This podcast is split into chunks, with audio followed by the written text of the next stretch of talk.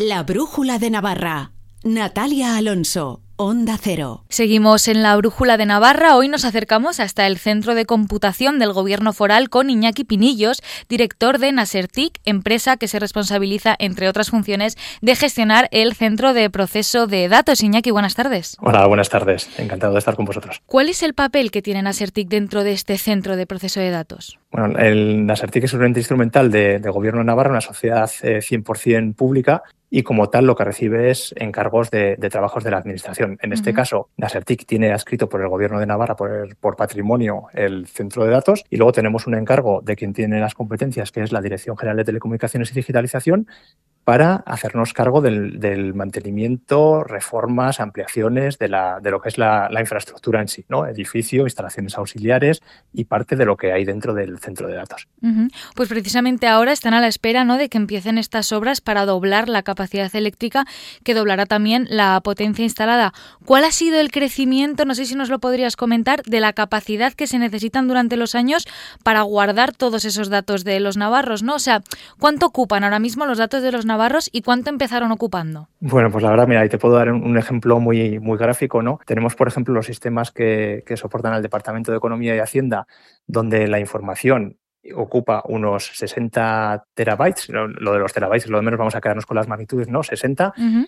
Y eh, esto es de, muchas décadas, de, varias décadas de, funcionamiento de este sistema. ¿no?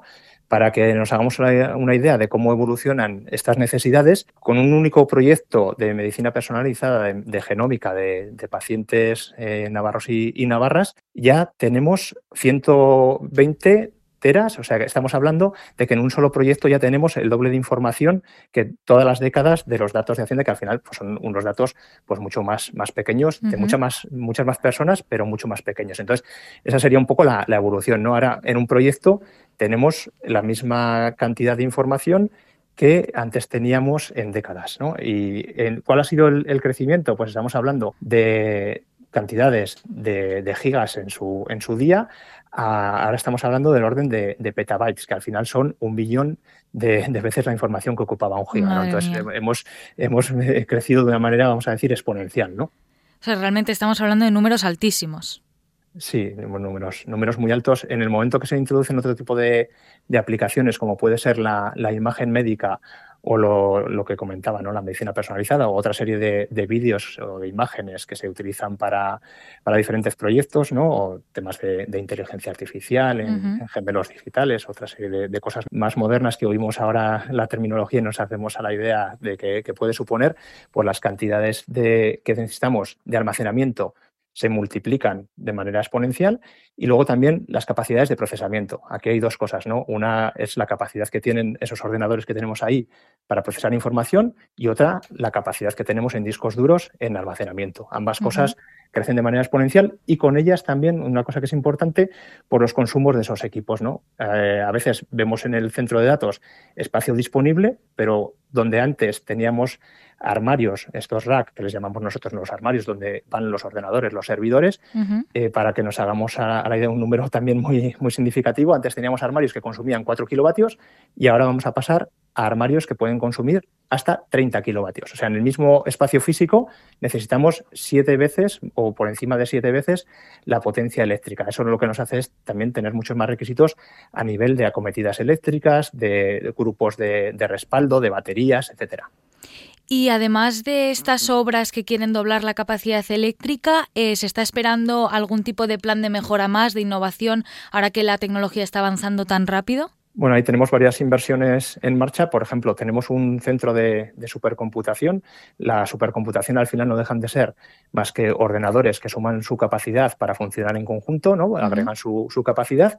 Entonces, estos ordenadores los utilizamos normalmente para todas las técnicas y los algoritmos de, de inteligencia artificial, sobre todo para dar soporte a proyectos de, de investigación, pero cada vez también a más eh, proyectos que se, o, o, aplicaciones de, de, la administración. ¿no? Entonces, en, en, este sentido, también vamos a, a, recibir unos servidores mucho más potentes del Barcelona Supercomputing Center, que es el, centro líder en, España de, computación. Y también vamos a invertir con eh, unas partidas que tenemos asociadas al Polo de Innovación Digital de Navarra en compra de nuevos equipos mucho más potentes que nos van a permitir hacer muchas más cosas. Entonces, por una parte, estarían las inversiones en, la, en lo que es la infraestructura física, en el espacio y las instalaciones auxiliares, y por otro, todos los equipos que vamos a ir comprando para aumentar también la capacidad. Y con todos estos equipos que tenéis, ¿en qué nivel de consumo energético estáis ahora mismo? Bueno, pues estamos ahora mismo en unos un poquito por debajo de los 200 kilovatios. Esto sería, como vamos a pensar, unos 40 eh, o 50 hogares en cuanto a potencia instalada, pero claro, con la particularidad de que esto está funcionando muchas horas a esa potencia, con lo cual en consumo podemos estar hablando pues, de, 400, eh, el consumo de 400 o 500 hogares. También es verdad, tenemos compra de energía procedente de, renovables ah, al, 100% prácticamente, y luego tenemos unos proyectos también de, instalación de, de planta de, renovables, en este caso con, fotovoltaica, para que en el futuro tampoco tengamos ni, que comprarla, ¿no? sino que eh, en un porcentaje muy, muy alto seamos capaces de, autoabastecernos. Se pretende avanzar también ¿no? en ese aspecto. Sí, sobre todo teníamos muy, muy en cuenta que el consumo energético de estos equipos pues, puede ser un, problema y que tenemos en la medida de, lo posible que pensar en, la sostenibilidad, ¿no? en, el, bueno, pues, en, el uso de renovables. Y también eh, hay una cosa importante, ¿no? que es, por ejemplo, cómo refrigeramos los, los equipos. Los equipos eh, tienen que estar, por una parte, conectados a la instalación eléctrica, obviamente sin electricidad no funcionan, pero luego también es importante que estén en un rango de temperaturas que les permita funcionar.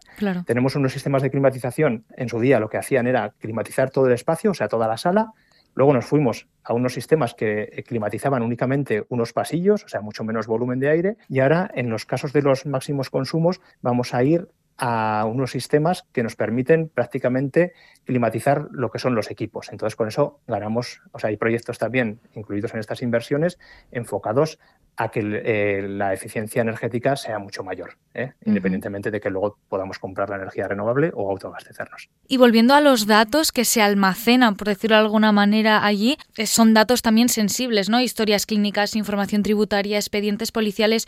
¿Cómo se abordan las preocupaciones sobre la ciberseguridad que existen ahora mismo? Porque la tecnología ha avanzado también en aspectos negativos, tristemente. Entonces, ¿están seguros ahora mismo los datos de todos los navarros? Bueno, el tema de la ciberseguridad, pues como es obvio, nos preocupa preocupa mucho. Aquí hay todo un, servicio y, unas secciones de, técnicos y, técnicas de, gobierno de Navarra que se dedican específicamente a esta temática y además colaboran con, empresas eh, reputadas del, sector eh, de la ciberseguridad, ¿no? con empresas privadas. Aquí, en el tema de la ciberseguridad, pues nadie puede estar 100% seguro. Estamos confortables, no, no hemos tenido problemas, invertimos mucho tiempo, mucho, mucho dinero y, en, tanto en, inversión en equipos como en concienciación, pero bueno, obviamente la ciberseguridad con unos datos tan extremadamente críticos es una de, nuestras mayores preocupaciones y ya te digo que esto sería más de, gobierno de Navarra que, que de Nasertic o del conjunto de, ambas instituciones. Y ya para finalizar, dado este avance tecnológico ¿no? que mencionábamos, ¿qué planes tienen Asertic para el futuro? Bueno, aquí estamos eh, metidos, por ejemplo, en, varios proyectos de, innovación. Uno de ellos referente a la, computación cuántica. La computación o supercomputación tradicional está basada en técnicas eléctricas, más de, informática, en electrónica, lo que se ha llamado hasta ahora digital, de ceros y unos, ¿no? Frente a eso, pues bueno, hay una serie de, de tendencias que parece que van a cambiar pues algunos paradigmas, ¿no? Y ahí estamos en el proyecto Quantum Spain, liderado por el, nuevamente por el Barcelona Supercomputing Center y sí que estamos trabajando en que Navarra no, quede fuera de esas tendencias tecnológicas, en este caso concreto, por citar una, relativa al, centro de datos, la computación cuántica. Pues estaremos atentos a estos avances de la comunidad foral. Iñaki Pinillos, director de Nasertic, muchísimas gracias por tu tiempo. Muchísimas gracias. Buenas tardes. Buenas tardes. Hasta luego. La Brújula de Navarra. Natalia Alonso, Onda Cero.